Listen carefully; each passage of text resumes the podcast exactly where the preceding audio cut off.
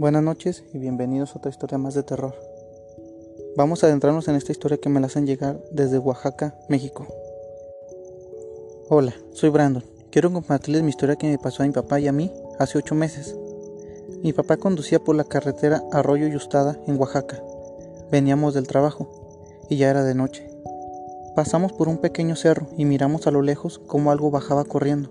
Pensamos que era un coyote, pero cuando nos fuimos acercando esa cosa se empezó a ver más grande, casi como un caballo. Se paró a un costado de la carretera y cuando le pasamos a un lado, mi padre y yo gritamos porque esa cosa tenía cara de mujer, pero con una boca muy enorme. Aceleramos y como si fuera hecho a propósito, esa cosa nos empezó a seguir a la misma velocidad a la que iba mi papá. Escuchamos un gruñido.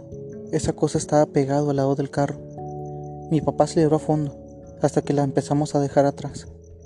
Cuando volteamos por el espejo volvimos a gritar, ya que esa cosa aún nos seguía, pero... pero ahora venía corriendo en sus dos patas traseras. Empezó a alcanzarnos, hasta que llegamos a un pueblo y entre las calles logramos perderlo. Hasta el día de hoy no sé qué es esa cosa que nos persiguió.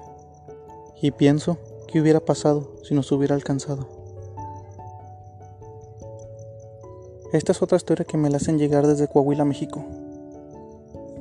Buenas noches, soy Iván y quiero contarles mi historia que le pasó a mi papá hace 30 años. Mi papá trabajaba en un establo alimentando las vacas. El establo estaba muy retirado de las casas o del pueblo más cercano. Hubo un tiempo en que las vacas empezaron a faltar. El patrón empezó a sospechar de mi papá. Así que lo puso de noche. Cuando tenía solo una semana en ese turno y eran las 2 de la mañana, miró como tres aves enormes bajaban de un cerro y tomaban a las vacas con sus enormes patas y las levantaban sin esfuerzo y se las llevaban a los cerros. Mi papá no podía creer que existieran aves de ese tamaño. Cuando amaneció, le contó al patrón lo que había visto, pero obvio no le creyó y decidió correrlo del trabajo. Una noche, el patrón decidió quedarse hasta tarde y miró cómo tres aves bajaban del cerro más grande y se llevaban dos vacas delante de sus ojos. Al día siguiente le regresó el trabajo a mi papá y le pidió disculpas por no creerle. A las vacas les pusieron techos, pero cuentan que siguen viendo aves enormes bajando del cerro de la viga. Si esta historia te gustó, por favor suscríbete y sígueme para más historias como esta.